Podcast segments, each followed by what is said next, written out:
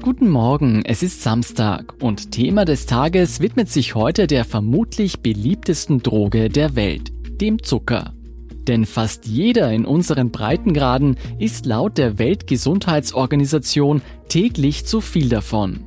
Unsere Kollegen von Besser Leben haben sich angesehen, wieso der süße Stoff so schädlich für uns ist, wie man davon loskommt und wie gut man sich fühlt, wenn man das tatsächlich geschafft hat. Aber keine Sorge, ein paar Kekse zu Weihnachten sind trotzdem erlaubt. Ich bin Jolt Wilhelm und mehr Folgen von Besser Leben finden Sie bei Apple Podcasts, Spotify und überall, wo es Podcasts gibt. Dieser Podcast wird unterstützt von Volvo.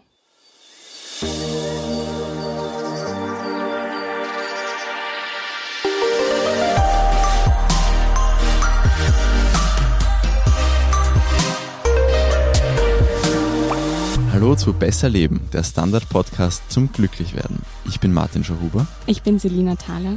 Und bei uns geht es heute um etwas, das die meisten Menschen sehr, sehr gerne zu sich nehmen. Genau, es geht um Kekse, es geht um Schokolade, um Gummibärchen, aber auch um Eistee und um Fertigpizza. Die enthalten nämlich alle Zucker und das wird das Thema der nächsten Minuten werden.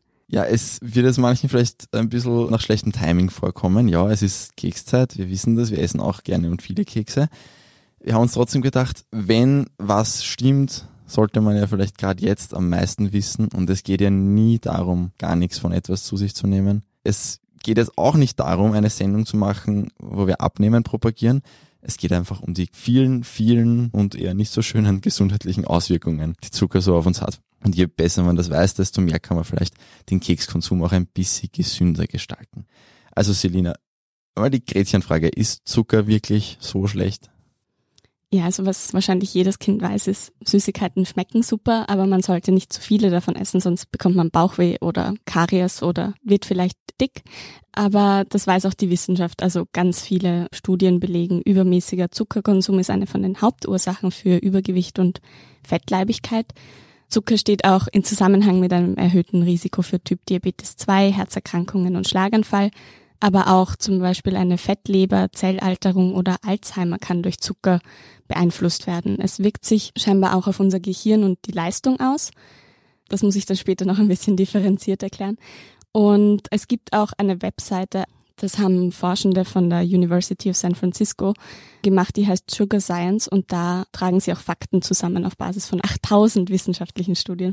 Also wer sich da noch mehr einarbeiten will, das ist auf jeden Fall eine valide Quelle zurück zu deiner Frage. Das eigentliche Problem ist, dass wir Zucker nicht nur in seiner Rohform essen, also jetzt als Löffel Zucker im Kaffee oder beim Backen, sondern eben auch in verarbeiteten Lebensmitteln oder Getränken.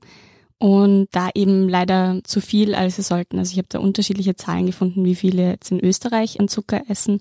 Ein österreichischer Ernährungsbericht 2017 hat herausgefunden, dass Männer zwischen 38 und 51 Gramm pro Tag essen und Frauen 37 bis 41 Gramm. Laut der Statistik Austria, da geht es um den Verbrauch, verbraucht jeder in Österreich pro Jahr ca. 33,4 Kilo. Und das sind umgerechnet ungefähr 90 Gramm pro Tag. Also ganz schön viel. Also doch eine große Differenz. Das kann ja eigentlich auch jeder bei sich testen. Mal einen Tag lang wirklich auf die Etikette überall schauen. Es muss ja überall draufstehen und sich das zusammenrechnen. Das kann aber auch ganz schön tricky werden, weil die Lebensmittelhersteller haben viele unterschiedliche Namen mittlerweile, die auf Zucker hindeuten.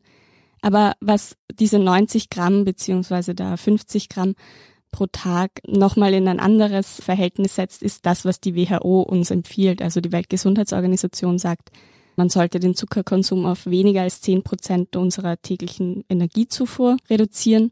Also das sind ungefähr 25 Gramm für einen Erwachsenen und das sind sechs Teelöffel.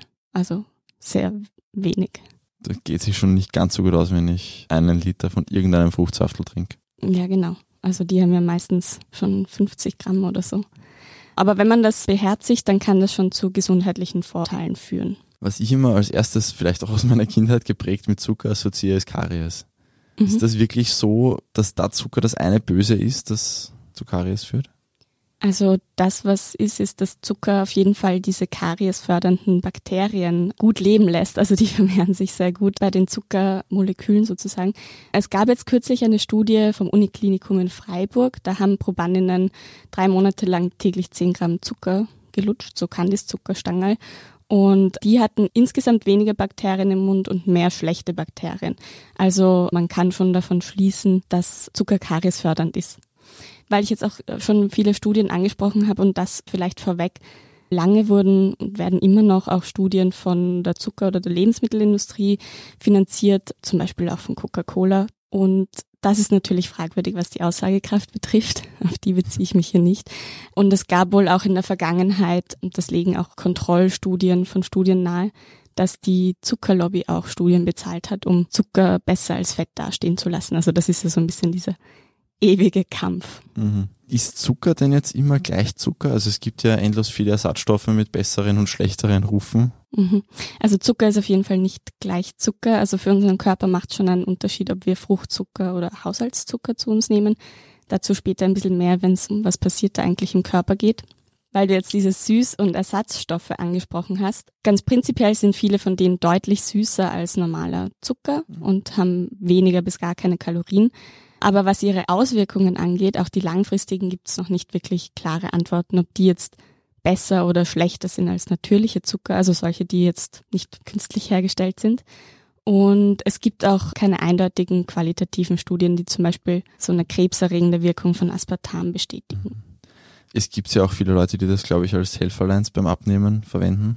Ja, das ist umstritten, ob das wirklich beim Abnehmen jetzt hilft. Es kommt eher nicht zur Gewichtsabnahme, sondern es kann auch sein, dass es zur Gewichtszunahme kommt. Da sind sich aber die Forschenden noch unklar, ob das jetzt daran liegt, dass Süßstoffe den Appetit anregen oder dass sie das Sättigungsgefühl beeinflussen. Es ist auf jeden Fall so, dass durch Süßstoffe eben das Belohnungssystem im Gehirn und im Darm einerseits zwar so reagieren wie auf Zucker, aber dann merken sie, okay, da kommt quasi nichts daher, weil keine Kalorien enthalten sind.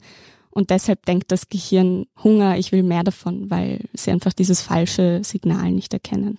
Was ist mit Obst? Es enthält ja, glaube ich, auch relativ viel Fruchtzucker, deswegen wahrscheinlich das Wort Frucht in Fruchtzucker. Ist ein Obstsalat jetzt schädlich, wenn er zu groß ist? Also das würde ich jetzt nicht sagen, aber ich bin keine Ernährungsberaterin. Also Fruchtzucker, der auf natürliche Weise in Obst und Gemüse vorkommt, schadet auf jeden Fall nicht weil da ist der Zucker in einer Mischung aus Ballaststoffen, aus Wasser, Vitaminen und anderen Nährstoffen eingebunden und kann auch deshalb langsamer abgebaut werden, also kommt nicht so schnell in unsere Blutbahnen. Anders sieht es beim Fruchtzucker aus, wenn er eben in Fruchtsäften zum Beispiel vorkommt oder in Softdrinks, wo er in sehr hochkonzentrierter Form ist, wie zum Beispiel als Maissirup. Das liegt eben daran, dass wir Glucose und Fructose anders verarbeiten. Also die Glucose gelangt vom Darm ins Blut und wird dort zum Treibstoff für die Zellen, ganz einfach gesagt. Und die Fructose wird aber in der Leber verarbeitet und dort zu Fett umgesetzt. Das wird dann auch abgebaut, aber eben nicht so schnell und es kann eben Entzündungen in der Leber auslösen, was dann zu einer sogenannten nicht alkoholischen Fettleber führen kann, wenn man sehr viel Süßes isst. Wie du jetzt gesagt hast, die Glucose wird dort zum Treibstoff für die Zellen. Das hört sich ja jetzt prinzipiell nicht so dramatisch an. Also was passiert im Körper, wenn ich da Zucker esse? Ja, du hast es schon richtig erkannt. Wir brauchen den Zucker und genau deshalb, weil unsere Zellen mit Zucker versorgt werden. Also Traubenzucker ist Glucose und ähm, das braucht vor allem auch unser Hirn, damit das denken kann, aber wir brauchen es auch zum Fühlen, zum Träumen, um unseren Körper zu kontrollieren. Also es braucht ein gewisses Maß an Zucker, damit wir überhaupt funktionieren. Und es gibt auch andere positive Seiten. Das kennt man vielleicht, wenn man ein Stück Traubenzucker isst, dann steigt der Blutzuckerspiegel, man ist gleich ein bisschen wacher, die geistige Leistungsfähigkeit ist gestärkt und auch die Reaktionszeit zum Beispiel verkürzt. Also vom Sport isst man ja oft mal einen Traubenzucker. Das erinnert mich an eine Stelle aus Schnelles Denken, Langsames Denken, dieses mhm. relativ mhm. beliebte Buch, wo festgestellt wurde, dass Berufungsrichter vor der Mittagspause unfassbar ungnädig sind und nach der Mittagspause wieder viel gnädiger. Und das ist halt auch irgendwie im Kontext dann mit, das Hirn hat dann mehr Zucker. Voll. Also es gibt wohl auch Studien, die belegen, dass uns Zucker hilfsbereiter gegenüber anderen Menschen macht. Das würde jetzt mhm. vielleicht nicht dem Richter entsprechen oder der Richterin, aber trotzdem hat es Auswirkungen. Aber auch umgekehrt, wenn wir gestresst sind, brauchen wir zum Beispiel noch mehr Zucker oder greifen wir auch eher zu solchen Lebensmitteln, eben weil das Hirn unter akutem Stress deutlich mehr Energie braucht. Was passiert im Hirn, wenn ich da mir Zucker reinschieße? reinschießt. Das klingt schon so wie eine Droge, das gehen wir dann auch noch rein. Aber ganz einfach und kurz gesagt ist, wenn wir was Süßes essen, dann wird das Belohnungszentrum im Gehirn aktiviert und es werden dann ganz viel Hormone ausgeschüttet, die wir gern haben. Also Serotonin und Dopamin, aber auch Endorphine und das Gehirn sagt dann immer mehr und mehr davon. Ich glaube, das kennt auch jeder Mensch, der diesen Podcast hört. Also das Märchen von der einen Schokorippe, die nie eine bleibt. Ich glaube, das hat jeder schon erlebt. Genau. Macht Zucker süchtig? Ja, das kann ich dir jetzt nicht klar beantworten, weil sich die Wissenschaft da auch uneins ist. Also es wird immer wieder als Droge verglichen. Ich habe es vorher jetzt auch gemacht, eben weil die Auswirkungen von Lebensmitteln mit einem hohen Zuckergehalt sehr ähnlich auf unser Gehirn und auf unser Verhalten sind. Mhm. Aber es ist eben umstritten, ob wir dann wirklich süchtig sind, dass es so Entzugserscheinungen zum Beispiel gibt, wenn wir den Stoff nicht haben.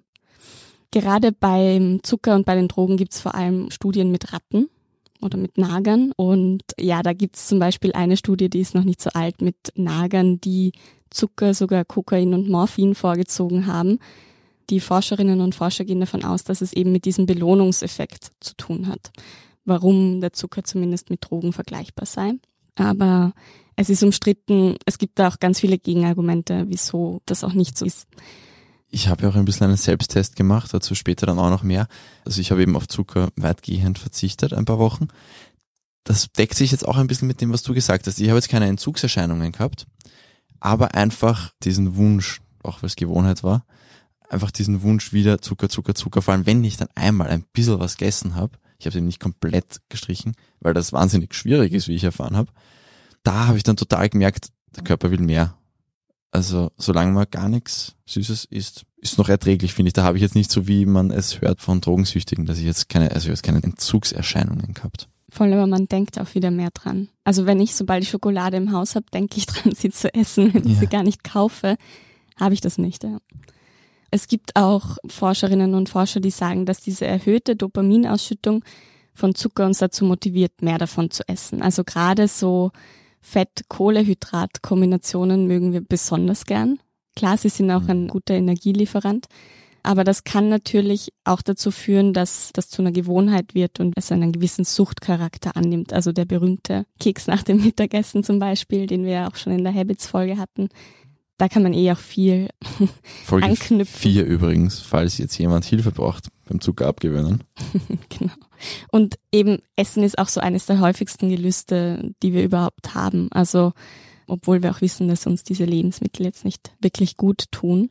Deshalb gab es jetzt auch kürzlich eine Studie, die zum Beispiel herausgeführt hat, und das ist genau das, was du vorher angesprochen hast, wenn man viel zuckerhaltige Lebensmittel isst, dann hat man auch mehr Cravings danach. Also man will das auch eher.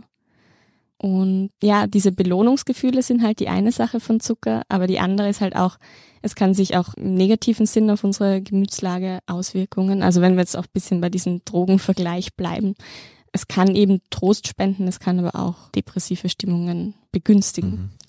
Gut, wir gehen jetzt in die Werbepause, essen nochmal keine Kekse und sind gleich wieder da.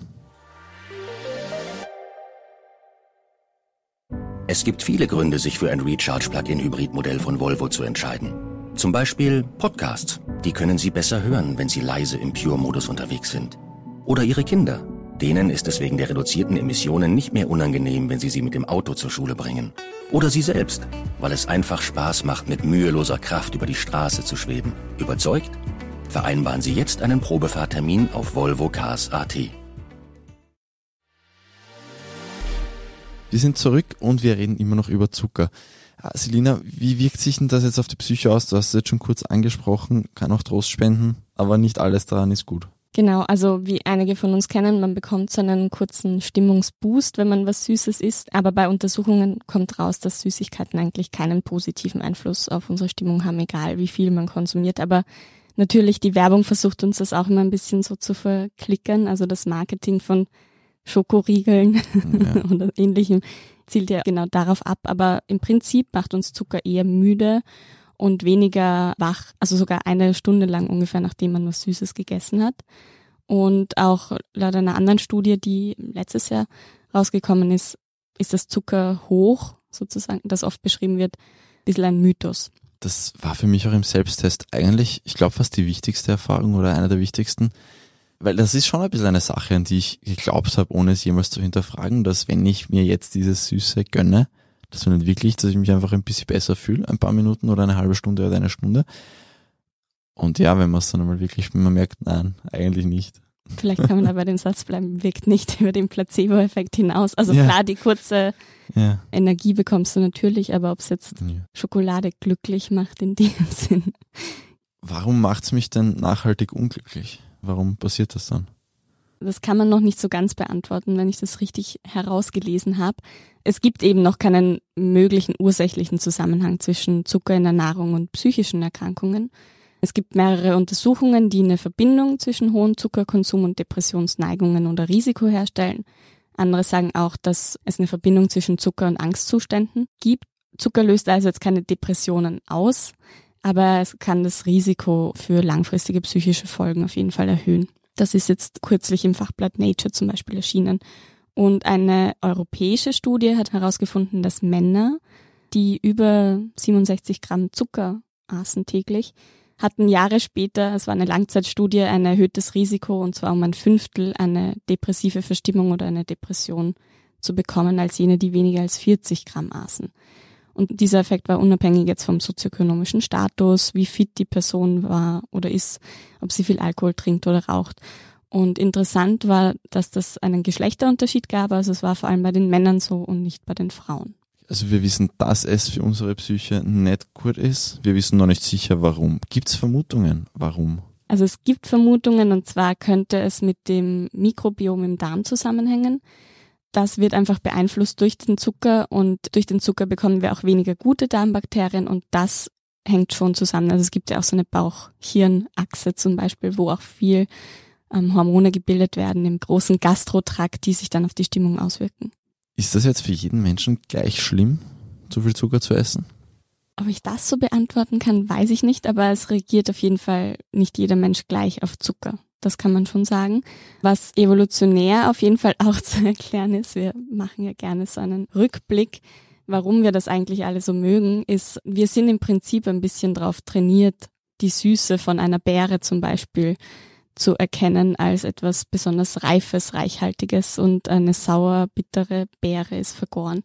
Lange Zeit, bevor wir in so einem Überfluss an Lebensmitteln leben, das war nicht immer so. Also früher mussten wir irgendwie energiereiches Essen aus Fett- und Kohlehydraten zu uns nehmen und das war halt schnell verfügbare Energie. Wir konnten uns so auch überessen für Zeiten, in denen wir nichts hatten. Also das mögen wir. Auch Babys haben eine ausgeprägte Präferenz für Süßes. Also auch weil das Gehirn im Vergleich zum Körper sehr viel Energie braucht, weil es so groß ist.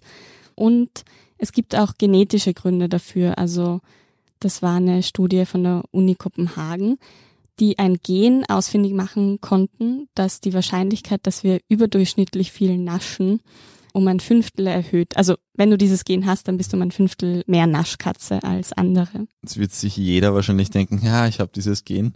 Es stimmt leider nur bei einem Fünftel. genau, ungefähr.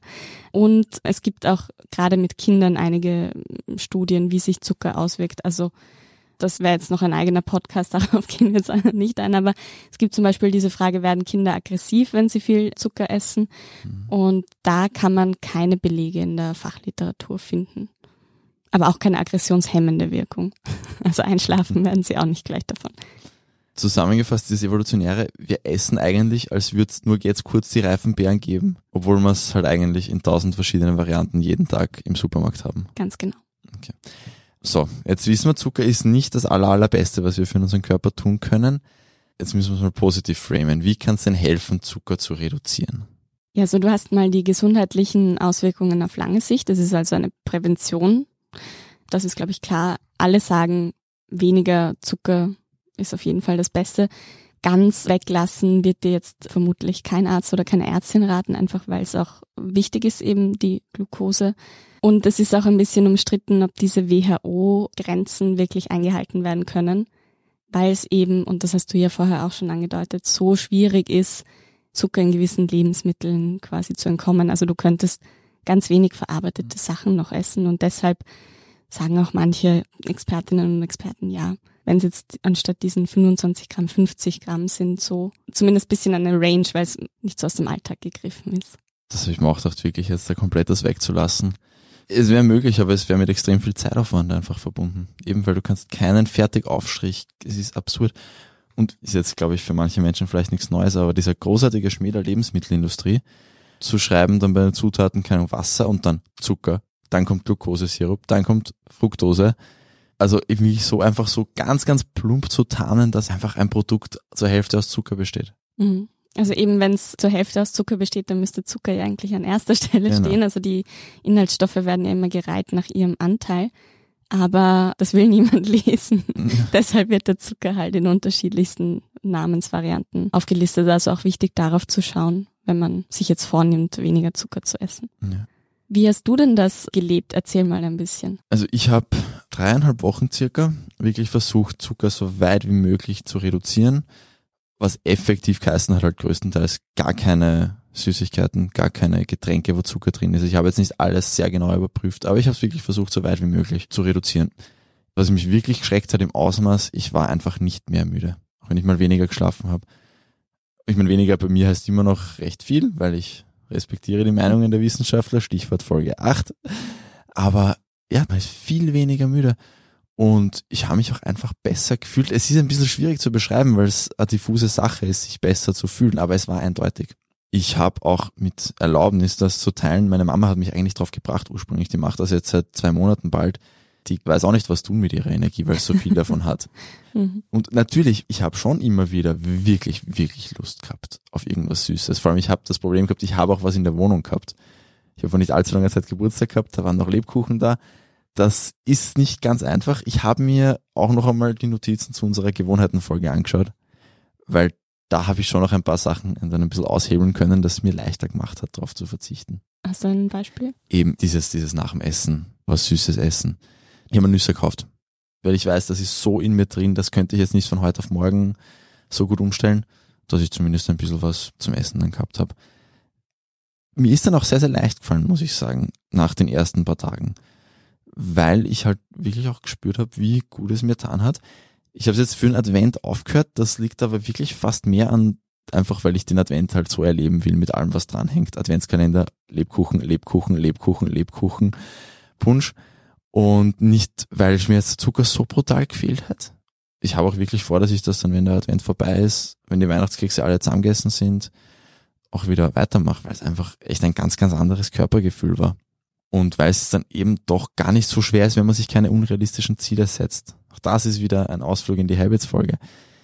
Man bringt sich um, wenn man sagt, man will es komplett vermeiden. Das ist nur frustrierend. Mhm. Weil, ja, Mai, wenn ich dann halt einmal einen Aufstrich esse, dann esse ich halt einmal einen Aufstrich. Ich bin ja nicht allergisch drauf. Aber wenn man sagt, man will das möglichst weit reduzieren, ist das machbar, ohne dass man sich fertig macht. Mir hat sehr, sehr gut getan. Sagen, ich habe das vorher schon relativ brav gemacht, aber es schadet auch nicht noch einmal ein bisschen genauer zu schauen, was eigentlich da drin ist im Essen man muss ja nicht alle Zutaten komplett anschauen. Es reicht ja oft diese Tabelle, wie viel Kohlenhydrate, wie viel Proteine, wie viel Ballaststoffe. Mhm. Und dass eben manche Produkte, die keine Kalorien haben, trotzdem irgendwie süß sein können. Ja. ja. Nochmal so abschließend, also deine Erfahrungen erzählen ja auch viele in so Blogs, wo sie über Zuckerverzicht reden, also dass es ihnen danach irgendwie besser ging. Manche sprechen tatsächlich von Entzugserscheinungen. Es gibt auch unheimlich viel Ratgeberliteratur dazu. Ähm, in der Wissenschaft findet man jetzt nichts dezidiert zu Zuckerverzicht oder ich zumindest nicht. Aber wer sich damit tiefergehend beschäftigen will, findet auf jeden Fall im Buchmarkt einiges. Was noch so Tipps und Tricks sind, du hast das eh schon angesprochen, Martin, eben auf die Inhaltsstoffe achten, weniger süße Getränke, also das ist nicht nur Eistee und Cola, sondern auch wirklich Fruchtsäfte mehr selber kochen, wenn man die Zeit dazu hat. Das ist natürlich auch immer ein gewisses Privileg. Mir hat schon auch geholfen, mir das bewusst zu machen, dass das eben ein bisschen wie bei vielen Themen, die wir haben, es bringt mich ja nicht jetzt um, aber es hat dann halt schon Konsequenzen irgendwann. Und eben sich das auch ein bisschen vor Augen zu halten, dann war es für mich dann schon auch ein Tick einfacher, dann halt mal nicht zum Schokoriegel zu greifen, wenn ich eigentlich Gusto drauf gehabt hätte. Weil ich denke mal, wenn ich dann in 40 Jahren nicht Diabetes habe, statt schon, bin ich froh drüber. Mhm. Auch wenn das jetzt nicht unmittelbar ist. Und ich habe auch mitgenommen, jetzt auch noch einmal umso mehr von dem, was du jetzt alles erklärt hast, dass ich jetzt nicht mehr so super finde, meinem Neffen irgendwelche Kekse auf den Teller zu legen und irgendwelche Schokoladeneise zu kaufen und so weiter, weil das ist natürlich, ja, er freut sich und ich fühle mich dann auch kurz gut, aber in Wahrheit tue ich ihm keinen Gefallen, weil ich merke auch, wie das bei mir einfach, ich habe das ganze Leben gelernt, Zucker zu essen, ganze Zeit. Es ist ja, Gewohnheit. Ja, man gewöhnt sich ja auch tatsächlich an diese Süße und braucht dann schon auch immer mehr, um so einen Belohnungseffekt ja. zu haben. Also es ist schon ein bisschen ein Teufelskreis. Gut, so viel zu Zucker. Nächste Woche geht's um was vielleicht ein bisschen fröhlicheres. Jetzt ein bisschen als Kompensation. Jetzt haben wir euch erzählt, wie schlechte Kekse sind. Jetzt sind wir dann auch wieder nett. Nämlich erklären wir nächste Woche, wie man sich Glück wirklich nachweislich kaufen kann. Mit Geld. Und wenn ihr diese Folge nicht verpassen wollt, aber auch alle weiteren, dann abonniert uns gern auf Apple Podcasts und Spotify und gebt uns auch gerne eine 5-Sterne-Bewertung. Genau, das freut uns immer. Wenn ihr uns Vorschläge machen wollt, Feedback geben wollt, liebe Grüße ausrichten wollt, ihr könnt uns schreiben, am besten eine Mail auf besserleben.derstandard.at, also zusammengeschrieben besserleben.derstandard.at. Wir freuen uns immer und haben auch schon einiges an Post bekommen. Die wir natürlich auch fleißig beantworten. Das war Besser Leben, der Standard-Podcast zum Glücklichwerden. Baba. Und bis nächstes Mal.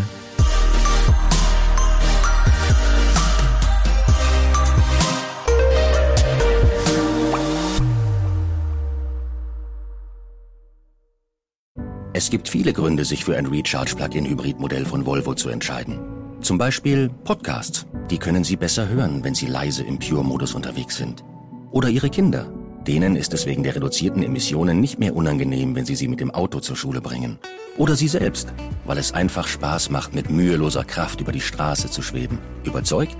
Vereinbaren Sie jetzt einen Probefahrtermin auf Volvo Cars AT.